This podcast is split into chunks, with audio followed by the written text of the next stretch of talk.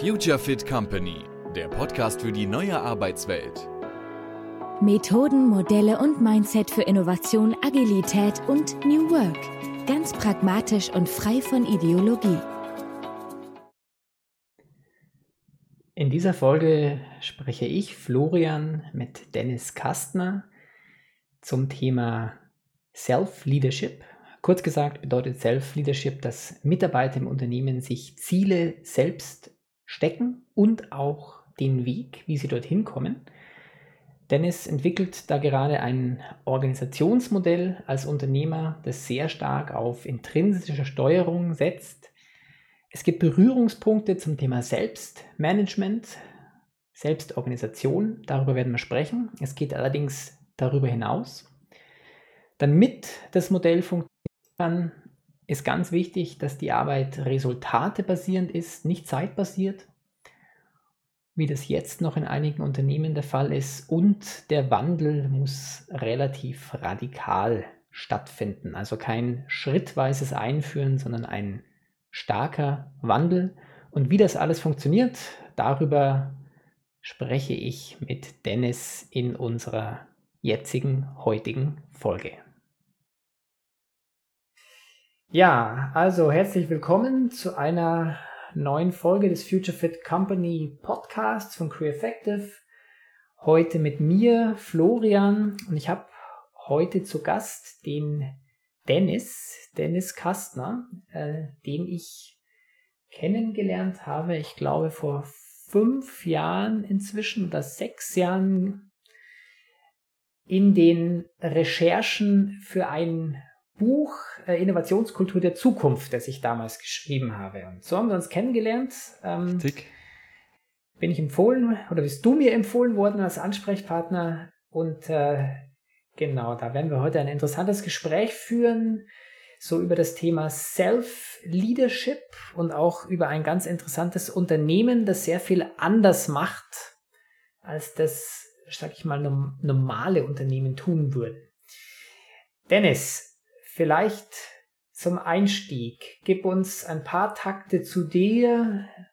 Wer bist du und äh, wie bist du so zum Thema Organisation, Organisationsmodelle gekommen? Mhm.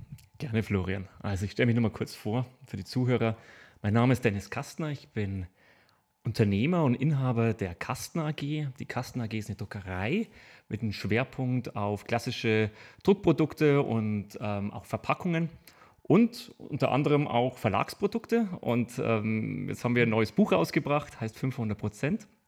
Ähm, später kommen wir vielleicht dazu noch, ähm, kann ich euch ein bisschen das Buch vorstellen, das über Self-Leadership geht. Ja, wie bin ich da rein, reingefallen oder reingestoßen worden ähm, in dieses New Work-Thema und vor allem in Self-Leadership? Ähm, die Firma, ähm, also unsere, unsere Familienfirma, ist eine Druckerei und es ist ein sehr disruptiver Markt. Und auch ein Schrumpfmarkt. Und es war damals schon klar, dass ich zukünftig ein Problem haben werde, wenn ich alles genauso weitermachen werde.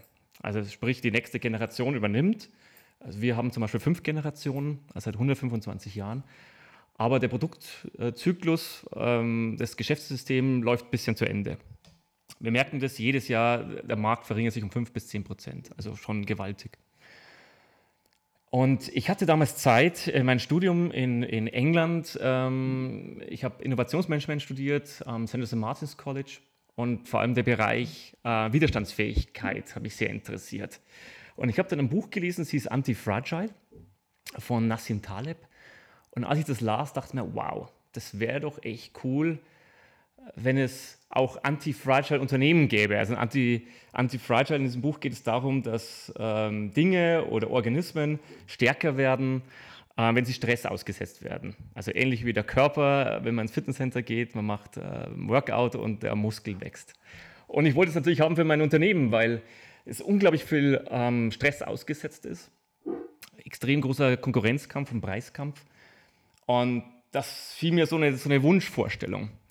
Und ich habe mich dann auf die Suche gemacht nach einem sogenannten Anti-Fragile Unternehmen und habe das dann mit Zufall entdeckt ähm, bei einem New Work-Treffen in der RSA, Royal Society of Arts. Und ähm, ja, es war eigentlich ganz nett. Der Unternehmer, den ich da kennengelernt habe, war Julian Wilson und ähm, er hat gemeint, ja, ich kenne eure Probleme, wir haben uns alle ein bisschen ausgetauscht, ja, ich kenne eure Probleme. Mittlerweile hat sich mein Leben ziemlich verändert. Ich habe wahnsinnig viel Freizeit, ich mache verdammt viel Geld und auch meine Mitarbeiter sind unglaublich glücklich. Und wer es will, mal anschauen will, ähm, soll einfach mal vorbeikommen.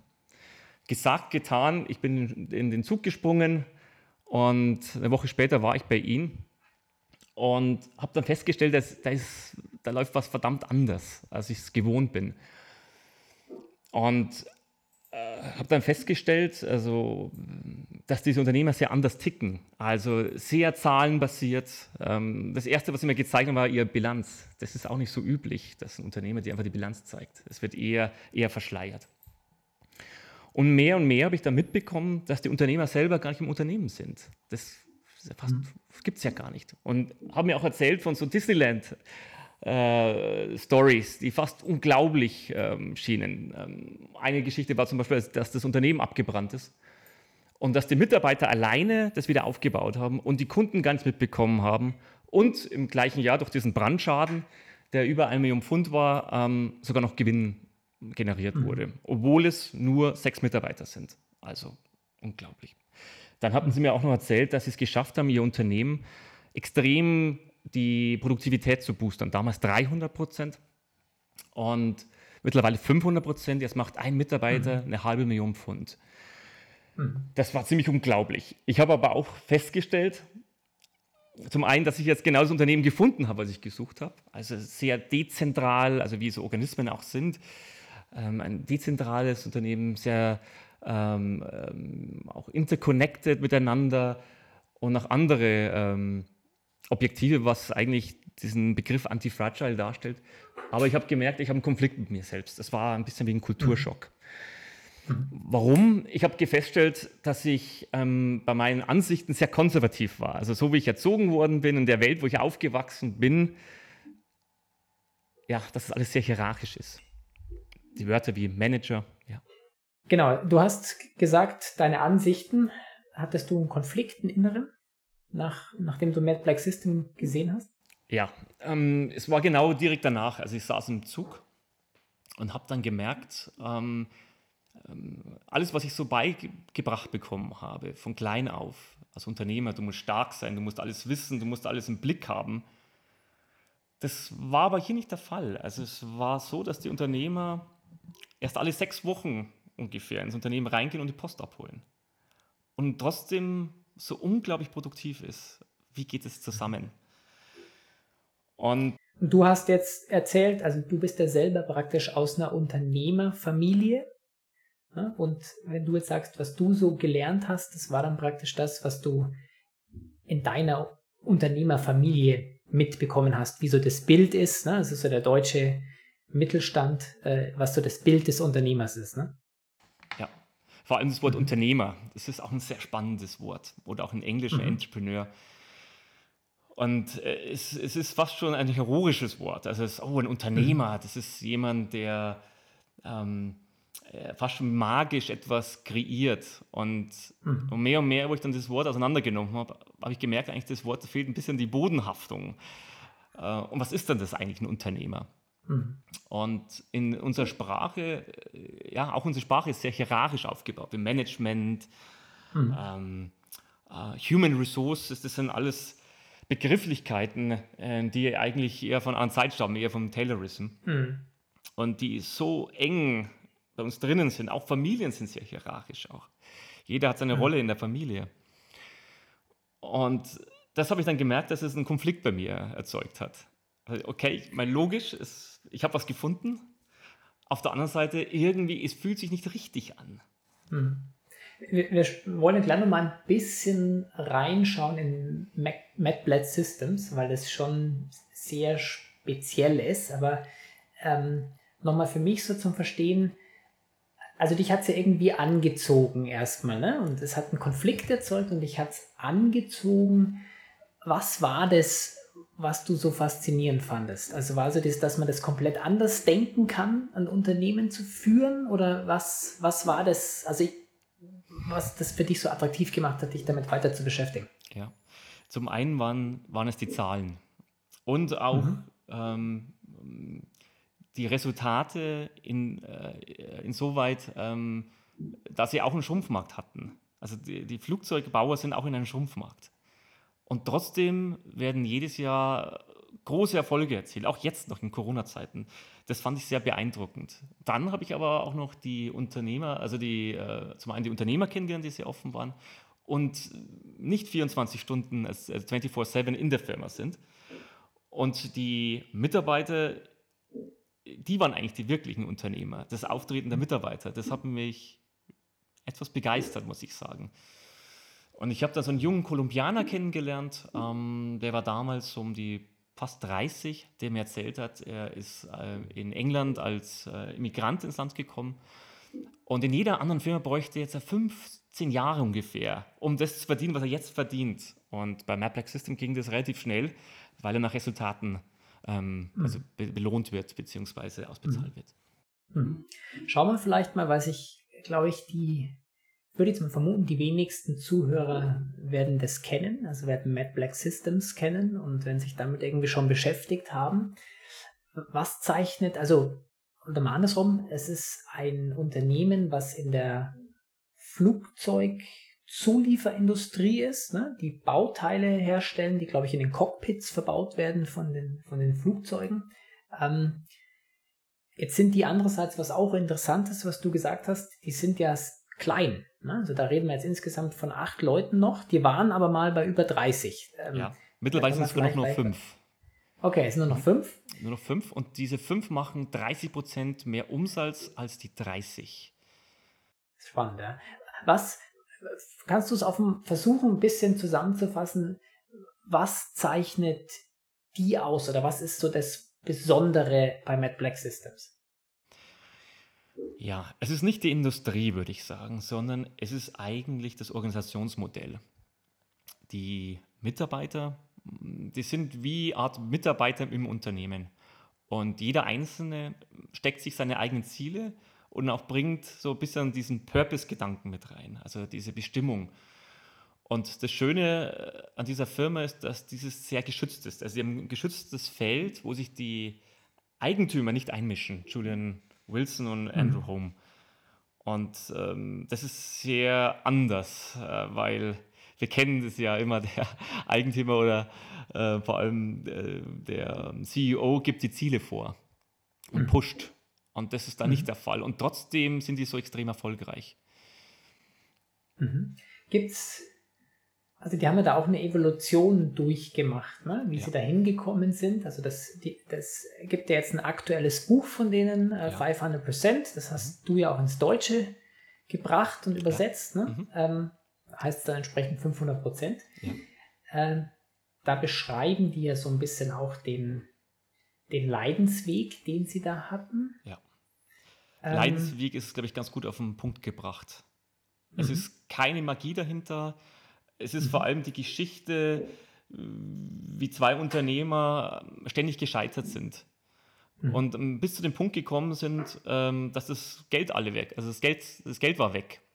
Und sie standen kurz vor der Insolvenz und wussten nicht mehr, was sie tun sollen. Sie haben verschiedenste Sachen ausprobiert, von Agile über Lean, ähm, haben auch sehr viel auf so Demokratie in der Firma gesetzt. Mhm. Trotzdem die Ergebnisse äh, blieben aus. Und sie waren fast mit ihren Latein am Ende. Und das ist eigentlich die wahre Geschichte dahinter. Was war das dann? Was, also das hat alles nicht funktioniert vorher, was es jetzt den Wandel gebracht hat, weil es sind ja noch die gleichen Leute wie vorher da, aber halt eine Subgruppe davon. Aber die gleichen Leute wie vorher, wo das ja ziemlich in die Grütze gefahren ist, das Ganze. Und, und jetzt ist es so radikal anders. Was war jetzt das, was den Wandel gebracht hat? Mhm. Gut, es wird natürlich beschrieben über mehrere Kapitel. Ja. Es, es, es, ist auch so, dass dieser Wandel auch ein bisschen zufällig entstanden ist, indem Sachen mhm. ausprobiert worden sind. Aber wenn man zwei Schritte zurück macht, äh, zurückgeht, sieht man auch, dass es der Wunsch von den beiden auch war, äh, mhm. das so zu steuern, dass sie nicht immer der Ansprechpartner sind. Das war eigentlich der Wunschgedanke und das größere Bild, wie man so, so schön sagt. Und äh, bei den Experimenten äh, wurde dann versucht, die Mitarbeiter mehr mal autonom zu machen, also Sachen transparent zu machen. Und auch beim Experimentieren haben sie dann festgestellt, dass eigentlich diese Fachkräfte, diese Spezialisten ihnen sehr im Weg standen. Und ähm, die, ich würde das Buch so sagen, die ersten drei Kapitel für alle Unternehmer ähm, wird es eine sehr bekannte Geschichte sein. Ähm, auch zu meinem Unternehmen. Also die ersten drei mhm. Kapitel könnte man Kasten AG drüber schreiben. Okay. Und das Ganze fing dann an mit einem relativ einfachen Experiment, äh, mit einem Überstunden-Experiment. Ähm, die beiden Unternehmer haben dann gesagt, okay, wir haben einen Mitarbeiter, der macht unglaublich viele Überstunden. Können wir den so belohnen, dass er keinen finanziellen Nachteil hat, aber so, dass es ein Fixum ist, also ohne Überstunden. Und die Mitarbeiter haben sich darauf eingelassen und sie haben dann gemerkt, dass sie ohne großes Tun, nur mit dieser Vereinbarung, die Produktivität um 20 Prozent gesteigert haben. Das war so mhm. der auslösende Punkt, wo wir sagten, wow, wir müssen an den Spielregeln arbeiten. Mhm. Und so dann der Fokus auf das Thema Organisationsdesign. Ne? Ähm, genau, war ja auch mein Eindruck, wenn man sich jetzt deren finales System anschaut, wo du ja praktisch wirklich, sie nennen es ja dann auch äh, Cell of One, ne? also die, dass jeder Mitarbeiter wie sein eigenes Unternehmen ist, praktisch mit einer eigenen Bilanz und die sich untereinander äh, praktisch in Vertragsbeziehungen gehen ne? und das halt sehr, sehr ähm, transparent ist auf der einen Seite und auch sehr autonom, gefühlt auch gar nicht mal untereinander so stark, aber trotzdem sehr darwinistisch. Ne? Ist ein bisschen im Sinne von, es ist, also du musst halt die Leistung entsprechend bringen. Ne? Weil sonst wird sich das sofort in deiner Bilanz niederschlagen. Ja. Zwei Dinge dazu. Also das Unternehmen würde es heute nicht mehr geben, ähm, hätten die so weitergemacht. Also es war mhm. aus, also es gab keinen, keinen Weg mehr anders. Das ist ja wichtig zu wissen, weil es war jetzt nicht äh, einfach aus einer Laune heraus geboren, weil die das gut fanden. Und ähm, wenn man das Buch liest, es ist eigentlich ein Neustart. Sie haben das Unternehmen aufgebaut wie ein neues Unternehmen. Das heißt, es kamen neue Mitarbeiter rein, neue Spielregeln und auch dies, das Äußerliche wurde verändert. Und sie haben sich sehr stark ähm, oder äh, sehr stark Gedanken gemacht, wie können wir das, das Unternehmen so bauen, damit wir auf diesem Markt bestehen. Und ähnlich wie so ein, wie ein Flugzeugingenieur, der einen Kampfjet macht, weil das Terrain sich verändert hat, also von einer großen Chestnut hin zu einem Kampfjet, weil einfach die Rahmenbedingungen so schwer geworden sind, haben sie eigentlich so einen Kampfjet gebaut. Und das ist eigentlich der Grund dafür, warum Cell of One und zugleich ähm, haben sie sich natürlich sehr viele Sachen eingespart, die administrativen Kosten. Das kennen die meisten Unternehmer, dass die meistens zwischen 30 und 40 Prozent sind, die nicht an der Wertschöpfungskette dran sind. Also das mhm. ist eigentlich so the, the beauty of mhm. Cell of One. Mhm. Das Modell, ja. Du hast ja dann auch angefangen jetzt zu versuchen, ne, Elemente zu dir zu bringen. Und du bist jetzt, was du mir erzählt hast, ja auch dran, mit einem der beiden Unternehmer an einem ein, ein Modell zu entwickeln was du einsetzen möchtest. Magst du dazu ein bisschen mehr sagen? Was, um was geht's da? Was, hat, was hast du vor? Ja, ähm, was sehr interessant ist, dass dieses Buch, ähm, wie, ich, wie ich schon gesagt habe, die ersten drei Kapitel sich sehr stark deckt, wie auch mit meiner Geschichte. Ich habe dann angefangen, sehr viele Sachen auszuprobieren im Unternehmen. Ich habe auch ein Überstunden-Experiment gemacht, was auch sehr positiv war, ähnliche Effekte. Und habe auch angefangen, Pilotprojekte zu machen mit Self-Leadership ich habe mich, um ehrlich zu sein, ich, äh, nicht ganz so getraut, ähm, radikale Sachen mhm. zu verändern, nachdem es ein altes Unternehmen ist und Mitarbeiter seit über 30 Jahren, auch über 40 Jahren schon dabei sind. Und so ein bisschen mit angezogener Handbremse. Und ich habe aber festgestellt, man muss es wirklich radikal ändern. Ähm, wenn man äh, zum Beispiel einen neuen Kampfjet bauen möchte, ein neues Flugzeug bauen möchte, das kann man ganz gut hernehmen, diese Metapher auch für das Unternehmen. Ja, ähm, ich habe dann festgestellt, dass mir, äh, dass ich zwar diese Grundidee immer im Kopf hatte, ähm, trotzdem ich war ein bisschen zu langsam, nachdem es ein komplett neues Organisationsmodell ist, wie zum Beispiel neue Arbeitsverträge, dass ich die alle da habe. Also das heißt, man muss das alles entwickeln. Also ähm, das Ziel ist es, ein Organisationsmodell sehr äh, transparent zu machen. Das ist bei Self-Leadership sehr, sehr wichtig.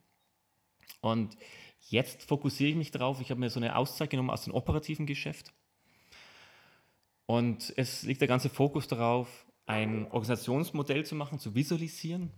Zum einen für mich selbst und auch für andere, die in einer ähnlichen Situation sind oder auch ähm, Startups, die sagen, okay, mhm. ähm, äh, es sind viele Sachen äh, oder ähnliche Rahmenbedingungen, wo genau dieses Organisationsmodell gut mhm. passen würde oder gut zu uns als mhm. Unternehmer passen würde. Es ist auch eine Typsache natürlich. Jetzt hast du den Begriff ja genannt Self-Leadership, so als, als Klammer auch für dein Modell. Was ist da deine Definition davon oder was, was bedeutet es? Ähm, Self-Leadership, ähm, der Mitarbeiter äh, steckt sich seine Ziele und, und auch den Prozess dahin zu kommen komplett selbst. Das ist vielleicht der große Unterschied zu Self-Management. Bei Self-Management ähm, ist es ja immer noch so, dass eine gewisse Zentralität meistens noch da ist oder in einer Gruppe. Es gibt Außeneinflüsse. Mhm. Ähm, wohingegen beim Self-Leadership alles sehr intrinsisch gesteuert ist. Beides kann zusammenkommen. Also zum Beispiel, wenn Cell of Ones, wenn die zusammenarbeiten, ähm, dann ist es Self-Management. Also es kann sein, dass es mhm. auch sehr, sehr viele Kooperationen gibt, so wie es auch beim Applex System ist. Mhm. Aber der große Unterschied ist, dass bei Self-Leadership die Ziele selber gesetzt werden von einzelnen Mitarbeitern. Gibt es da dann eine, also einen Rahmen, in dem das stattfindet? Weil ich kann mich erinnern, ich hatte für mein Buch damals ein Interview mit Julian von Mad Black Systems, ne, habe ich gesagt, na, ihr baut ja Flugzeugkomponenten. Ähm, wenn ich jetzt anfange und sage, ich würde gerne Angelausrüstung bauen, ähm, dann kann ich das ja auch machen. Und ich, ich, erinnere mich, dass er gesagt hat, das machen sie sogar. Also, dass irgendeiner angefangen hat, so eine Angellinie rauszubringen nebenbei. Ja, das ist richtig, ja. Ne? Und äh, die eigentlich ja, er sagt, eigentlich geben wir Kapital, auf das wir eine gewisse Verzinsung erwarten. Und, und solange die meine Unternehmer im Unternehmen damit machen, was produktiv ist und sie eine Verzinsung erreichen, ist mir das recht grundsätzlich. Ne? Also das ist war so ganz extrem sozusagen, dass die machen können, was sie wollen. Ist das, wie ist das in deiner Vorstellung? Also wenn wir das jetzt mal übertragen würden auf Kastner, ne? auf Kastner AG, ähm, man kommt ja aus dem Druck. Gäbe es dann den Rahmen, also sagt, also setzt dir Ziele, wir sind aber nach wie vor eine Druckerei grundsätzlich oder, oder wäre das komplett offen? Ja, also ich denke, man kann es auf jede Unternehmung am freien Marktwirtschaft anwenden. Maplex System hat es so gewählt, dass die Resultate oder die Messwerte alles Vertragsmesswerte sind. Das heißt, zum einen, wie viele Verträge wurden abgeschlossen, wie viele wurden davon erfolgreich erfüllt und der, der Surplus bzw. der Gewinn ähm, gibt es einen Schlüssel, wo der Bärenanteil an die Mitarbeiter geht, ein Teil an die Inhaber, ähm, auch in Teampot und auch für persönliche Investments. Und die zweite Ebene ist, damit diese Verträge erfolgreich abgeschlossen werden, ähm, ähm, die, zweit, also die zweiten Indikatoren sind sozusagen Kundenreklamationen, pünktliche Lieferzeit, wurde der Preis eingehalten. Und auch die Audits äh, waren die alle erfolgreich. Das ist natürlich auch sehr wichtig in der Flugzeugindustrie, die einen sehr, sehr hohen ISO-Standard hat. Mhm. Also man kann es, nachdem man muss ja Verträge abschließen, um, mhm. um ein Unternehmen am Laufen zu halten. Mhm. Und daran ist es fokussiert. Was wird, also das Thema, was wir jetzt meinen, die würden sich ja Ziele selber setzen. Das heißt, so wie ich dich verstehe, würde es ja schon irgendeinen Rahmen geben, in dessen sie sich Ziele setzen können. Ne? Also die Voraussetzung ist natürlich auch, dass sie sich selber ihre eigenen Kosten natürlich decken.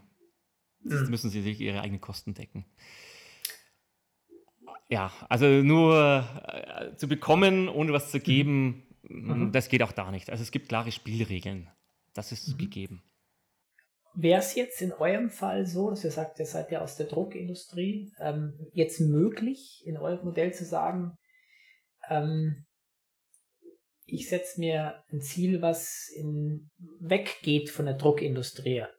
Aber ich nutze sozusagen die, die Plattform, die ich habe, nach deinem Modell, ähm, um, um das zu verfolgen. Das wäre der Traum. Okay. äh, nachdem es ein Schrumpfmarkt ist, wir brauchen neue ja. Ideen und es, es macht mich sehr traurig als Unternehmer zu sehen, wenn ein Mitarbeiter das Unternehmen verlässt und sich danach selbstständig macht. Mhm. Und äh, es, es, es, kam mehrmals schon vor, auch bei uns. Ähm, und es ist dann sehr traurig, dass diese, dieser Rahmen nicht gegeben ist in diesem Unternehmen, dass da einfach kein Raum für den Einzelnen ist. Mhm. Was oder braucht es spezielle Leute für dein Modell oder einen bestimmten Typen von Mensch, dass das funktioniert? Dass ich äh, wiederum, ich erinnere mich auch da an Gespräche mit Matt Black System, das beschreiben sie ja auch in ihrem Buch, ne? Als sie das dann so verändert haben und dann irgendwann da eben hingekommen sind zu diesem Cell-of-One-Modell, sind ja auch einige wirklich gegangen, weil, weil das nicht deren Art zu arbeiten war. Jetzt stelle ich mir das in deinem, so wie du schilderst, in deinem Self-Leadership-Modell ähnlich vor, dass wir in Richtung Cells of One gehen. Und dann die Frage, wie siehst du das? Was, was braucht es da für Menschen, damit es funktioniert? Oder ist das die falsche Frage? Ich glaube, dass es eine sehr, sehr gute Frage ist. Ähm, das Organisationsmodell von Self-Leadership sind ja nur sind ja Rahmenbedingungen oder Anforderungen, was es erfüllen muss. Jedoch jeder Einzelne hat etwas. Also, äh, oder andersrum gesagt, das Organisationsmodell hat keinen Zweck dahinter oder keinen Purpose. Es ist nur ein Modell. Mhm. Und wenn jemand äh, eine bestimmte Bestimmung hat und damit einen Rahmen braucht, wo er das ausdrücken kann, gibt es dieses Modell. Aber es ist so ähnlich wie bei Unternehmern auch. Nicht jeder ist ein geborener Unternehmer. Und so ähnlich ist es auch hier mit der Auswahl der Mitarbeiter oder Menschen, die es mhm. gerne machen möchten. Es ist eine sehr persönliche Entscheidung. Was ist mhm. einem wichtig? Für den einen ist es wichtig nur Sicherheit oder der andere möchte eine Plattform, eine Bühne haben. Und von den Kriterien her, was sehr naheliegend ist, es ist schon stark auf Hochschulabgänger gepolt, nachdem die Komplexität höher ist. Muss es aber nicht sein. Also man kann es nicht verallgemeinern, aber ist es wahrscheinlicher. Warum finden sich die damit besser zurecht? Mhm. Also ich habe gemerkt bei meinen Pilotprojekten, ähm, dass die Spezialisten oder Mitarbeiter, die in dieser Industrie schon zu Hause sind, sich sehr schwer getan haben, etwas Neues anzunehmen. Also es war sehr mhm. viel Voreingenommenheit da. Also es muss doch so funktionieren. Also ich habe mich ja selber erwischt damals bei der Firma, wo ich dann gemerkt habe, in meinem eigenen Wertesystem, dass da ein Konflikt da ist. Wenn jemand von der Universität kommt, ähm, sind die Vorstellungen, ja, die, die, das Wertesystem noch nicht so groß ausgebaut. Äh, mhm. Das macht natürlich einen großen Unterschied. Also ist es mehr eigentlich eine Frage, wie viel Berufshistorie jemand hat gar nicht unbedingt jetzt, sage ich mal, der Bildungsgrad oder Abschluss? Oder doch? Ja, ähm, ich glaube, es ist beides. Es ist zum einen, man muss mhm. was mitnehmen, man muss das mögen. Das zweite ist auch, man muss gut mit Komplexität klarkommen. Und das ist meistens bei Hochschulabgängern öfters gegeben. Muss es mhm. aber nicht sein. Okay. Du hast es auch gesagt, also wenn ich mir das jetzt so vorstelle, ähm, es, oder die Frage, die ich dahinter habe, ist es dann ein radikales Einführen dieses, wir müssen jetzt wirklich das ganze Organisationsdesign sozusagen ändern, auf ein, also wie so einen Schalter umlegen. Da gibt es ja diese unterschiedlichen Philosophien, ne? die sagen also entweder wir machen da irgendwie so ein Modell, wo wir einen Schalter umlegen, oder wir machen so ein Modell, wo wir uns so schrittweise hin iterieren und, und, und durch kleine Veränderungen über einen längeren Zeitraum große Veränderungen bekommen. Mein, das, was du jetzt schilderst, ist ja schon ein Paradigmenwechsel, wenn ich dann jetzt so zum Beispiel eben zu so einem Unternehmer im Unternehmen komme, mit allen Konsequenzen, die das hätte. Ne? Mhm. Ähm, die Antwort würde ich sagen ist ja. Ähm, ja, es muss aber nicht auf, auf das Große angewendet werden. Also es kann sein, dass es zum Beispiel ein Pilotprojekt ist.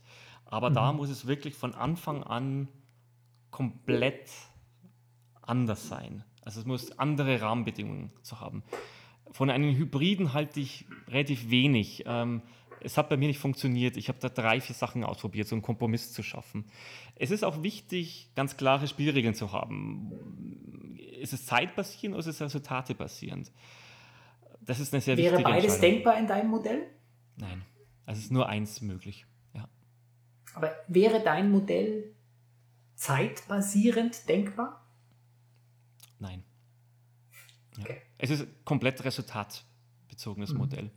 Und das ist auch, auch wichtig, weil sobald ich anfange, ähm, auf Zeit zu setzen, brauche ich eine gewisse Übersetzung, also zum Beispiel eine Nachkalkulation. Und ich baue dadurch wieder sehr, sehr viel Verwaltung auf. Ähm, ich brauche eine gewisse Übersetzung, ein Punktesystem. Also es, es kommt mehr Komplexität rein. Dadurch ist es, oder das wäre jetzt meine, meine Frage, was ich vorher versucht habe, so ein bisschen mit dem, mit dem Begriff darwinistisch, wie ich es bezeichnet habe. Ne? Wenn du sagst, das ist sehr leistungsbasierend, es wird sich halt dann sehr schnell zeigen, wer die Leistung entsprechend erbringt, ne? oder schafft, sie zu erbringen. Ja. Und wenn sie jemand längerfristig nicht erbringt, würde das ja in dem System Konsequenzen haben, weil er sozusagen meine Bilanz negativ wird. Ne? Und dann hätte ich ein Problem. Ja, ja die, die Person würde Minus machen. Mhm. Ähm, es gibt gewisse Freiheiten auch in das System und so ist es zum Beispiel auch beim Maplex System. Also nicht jeder beim Maplex System ist auch ein Superstar. Es, Mhm. ähm, es gibt ja zwei Überflieger, einer macht sogar über ein Million Pfund oder hat es zumindest vor Corona gemacht und andere haben weniger. Ähm, aber Mhm. alle finanzieren sich selber. Aber das soll doch auch, auch Zweck sein in einer Unternehmung, an, der Wirtschaft, auch in der freien Marktwirtschaft. Dass man, Mhm. dass man selber ähm, diesen Wert wieder rein generiert, dass man so viel Wertschöpfung Mhm. erträgt. Mhm. Aber es ist kein System für jedermann. Mhm. Ja.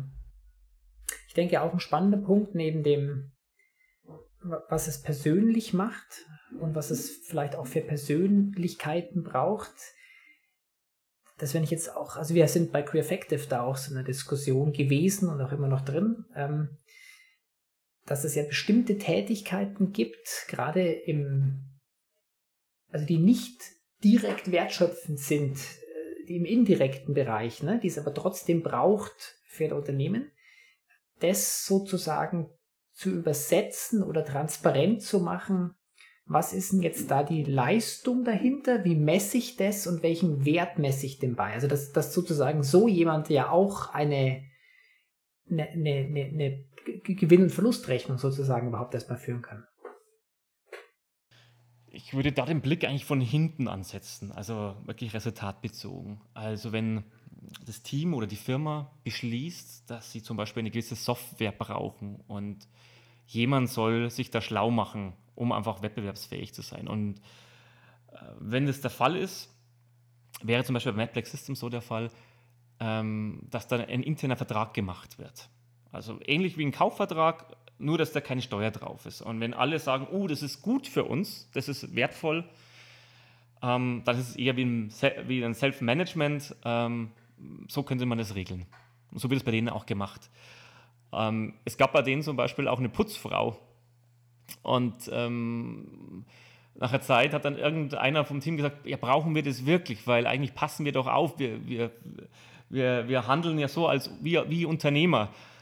Und sind sie dann geeinigt, dass sie keine Putzfrau mehr brauchen und trotz dieser äh, durchschnittlichen halben Million Pfund, also eine alles wahnsinnige Leistungsträger oder Speedboat sozusagen, ähm, gibt es eine Art Putzplan auch. Also sie haben das selber geregelt. Okay, sie putzen selber. Mhm. Sie putzen selber. Okay. ich weiß nicht, ob ja. das jetzt noch der Fall ist, aber das war ja. damals 2016. Okay. Denke ich schon. Wenn ich dir so zuhöre, vermutlich ist ja auch so aus meiner Erfahrung, ne, ist, ist im Idealfall, oder ich, ich stelle es mir vor, in einem Start-up wahrscheinlich ja leichter in die Umsetzung zu kommen, wenn ich noch nicht so viel Historie habe, ne? noch nicht so viel Status Quo und noch nicht so viel Abhäng Pfadabhängigkeiten habe, mit sowas zu starten. Absolut, Florian. Ähm, ich habe selber gemerkt, ähm, anhand des Familienbetriebes, es ist unglaublich schwierig, wenn eine Firma sehr lange schon etabliert ist. Es ist voller Voreingenommenheit. Ähm, zum einen, die Kultur ist sehr, sehr starr. Also es sind zum Beispiel die Mitarbeiter Aber es geht sogar so weit ähm, bis hin zum Gebäude selbst. Also jede, die Räumlichkeiten, die Nutzung dahinter. Es, es gibt eine gewisse Voreingenommenheit. Es wurde damals so gebaut, um einen gewissen Zweck oder Dienlichkeit zu erfüllen. Mhm. Gut, wenn, wenn der Raum voller Voreingenommenheit ist, ist es unglaublich schwierig. Also mit Reden mhm. ist ganz, ganz schwierig.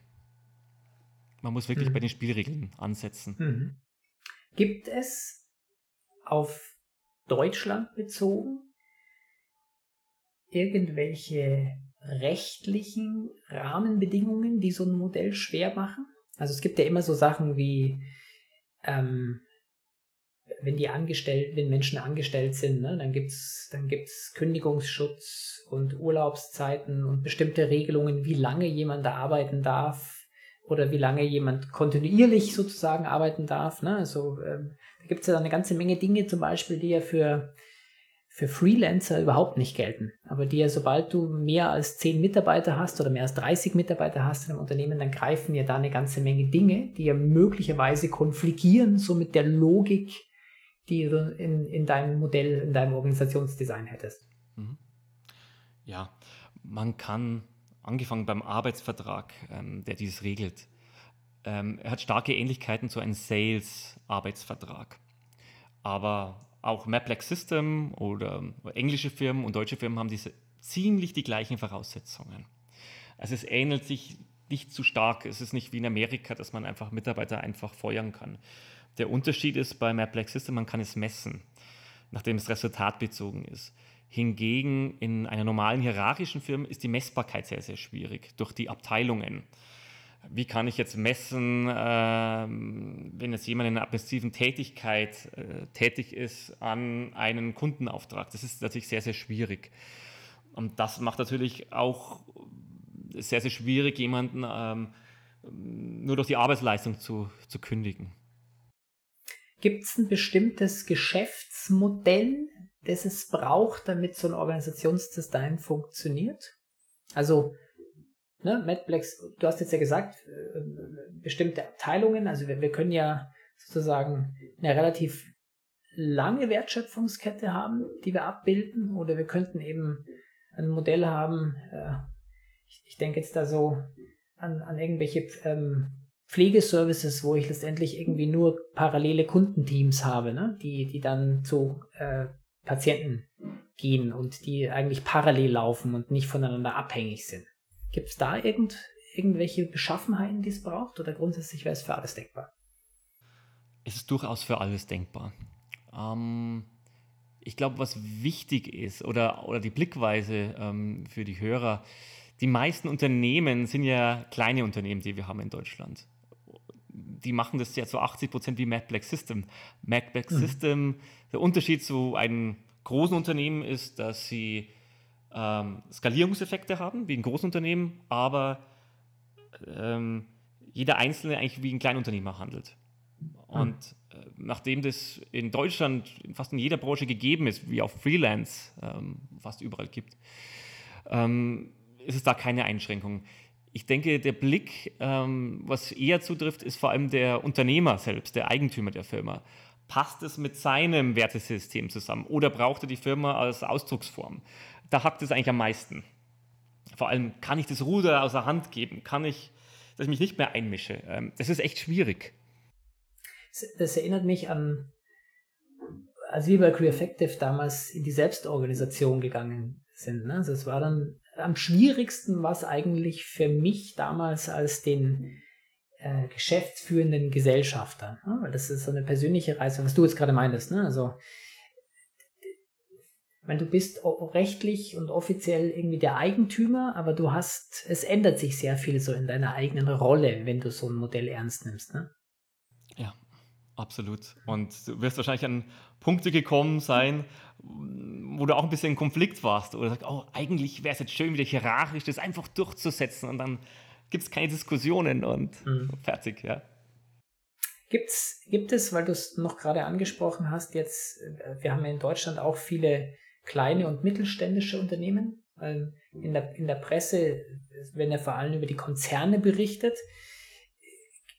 Ist das, spielt Größe eine Rolle? Spielt Größe für die Anwendbarkeit eine Rolle? Also klar, ich denke mir, je größer und wenn es ein bestehendes großes Unternehmen ist, dann hat es einfach eine wahnsinnige Komplexität, in so einem bestehenden System sowas umzustellen. Ähm, jetzt fällt mir auf, bei Matt Black Systems, wo jetzt viel deiner Gedanken andocken, ich meine, die sind klein. Ne? Die haben, die, die, da reden wir jetzt von fünf Leuten noch inzwischen. Wenn wir jetzt von einem mehreren tausend reden, wie sieht es da aus? Ja, das ist auch ähm, eine gewisse Voreingenommenheit, wenn man über, sich mhm. über das Modell unterhält. Ähm, was aber Tatsache ist, ähm, dass die Firma Haier in China sehr mhm. ähnlich mhm. operiert. Das ist so das, ja. das ähm, Pendant zu Siemens, das chinesische Pendant, mhm. die auch General Electric jetzt ähm, ähm, mhm. eingekauft Gekauft haben. haben Teil davon, ne? haben, ja. ja. Und da gibt es auch Zellen. Es ist nicht ganz so extrem wie MapLax System, aber viele Rahmenbedingungen ist mhm. wahrscheinlich zu so 70 Prozent kann man sagen, dass das mhm. fast identisch mhm. ist. Maplex System geht noch einen kleinen Schritt weiter.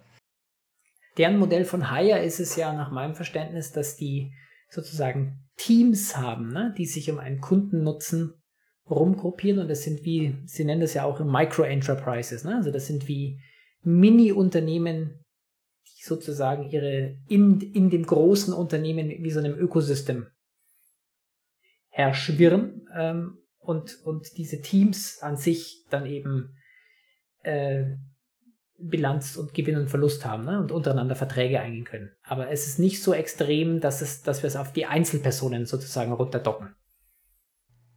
Ja.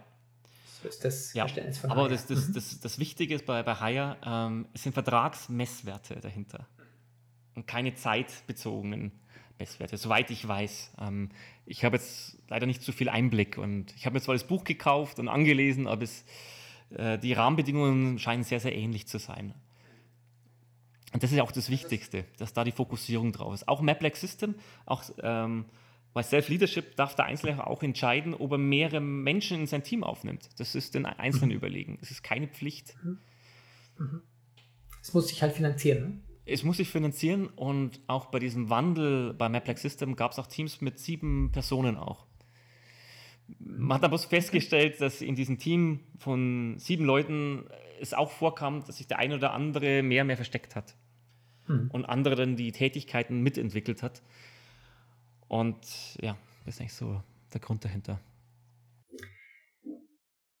Dennis, wenn jetzt jemand Lust hat, da mehr zu erfahren. Und wir haben das jetzt eine Dreiviertelstunde oder eine knappen Dreiviertelstunde hier angerissen. Ähm, ich kann mich erinnern, ich habe damals für mein Buch mit Julian, ich, ich habe mir gedacht, ich führe ein Interview mit ihm, ne? so eineinhalb Stunden irgendwie. Und ich, ich, ich habe am Ende, glaube ich, irgendwie in Summe über 20 Stunden mit ihm gesprochen, über mehrere äh, Sessions hinweg, weil ich fand das damals gar nicht einfach greifbar ne, weil es so anders ist wie Ding.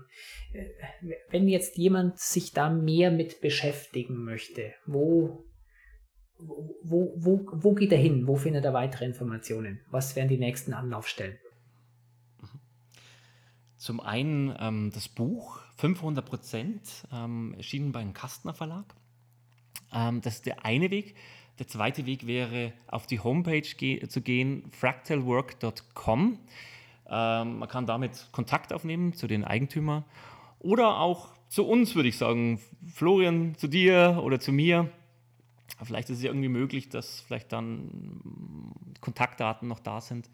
Also ich mhm. teile auch Wenn wir gerne. Unten in die Show Notes reinpacken. Ja, ich teile auch ähm. gerne, was ich da gelernt habe dabei und auch, ähm, und auch die ganzen Fehler, was ich gemacht habe.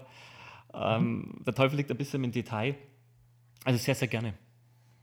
Sehr schön, ja. Das ähm, Fractal Work werden wir auch mit aufnehmen, so dass wir da einfach ein paar Anlaufstellen haben, sich damit zu beschäftigen. Und wie du sagst, äh, die Umsetzung im Detail, da werden dann ganz viele Fragen aufkommen, ne, wie man das im Detail regelt. Mhm. Ähm, aber das wären jetzt mal so erste Anlaufpunkte. Ja. Mhm. Ja, ähm, viele Freunde, die es gelesen haben, vorab, bevor das Buch veröffentlicht worden ist, ähm, haben sich sehr kompliziert vorgestellt. Ähm, die Wahrheit ist aber, dass es wesentlich einfacher ist. Und nachdem ich eine Zuckerei habe und da Sachen ausprobiert habe, kann ich dir einfach zeigen, auch die, wie man zum Beispiel manche Sachen macht, wie Rezepte zum Beispiel, ist einer dieser Begrifflichkeiten, die wirklich sehr, sehr einfach sind. Und ähm, es geht eigentlich darum, bei diesem Modell jeden Tag das Geschäft einfach zu machen. Hm. Spannend. Dennis, ich sage vielen Dank für deine Zeit, für deinen Input. Ja, wir werden die, wir werden ein paar Links, weitere Informationen auch zu dir noch unter die Show Notes packen und äh, ja, ich hoffe, wir konnten da einen kleinen Beitrag zu leisten, äh, dass da Neugier entstanden ist für eine andere Art von, von Unternehmensdesign, kann man eigentlich sagen. Ne? Wie wird es weitergehen bei dir? Genau, ja.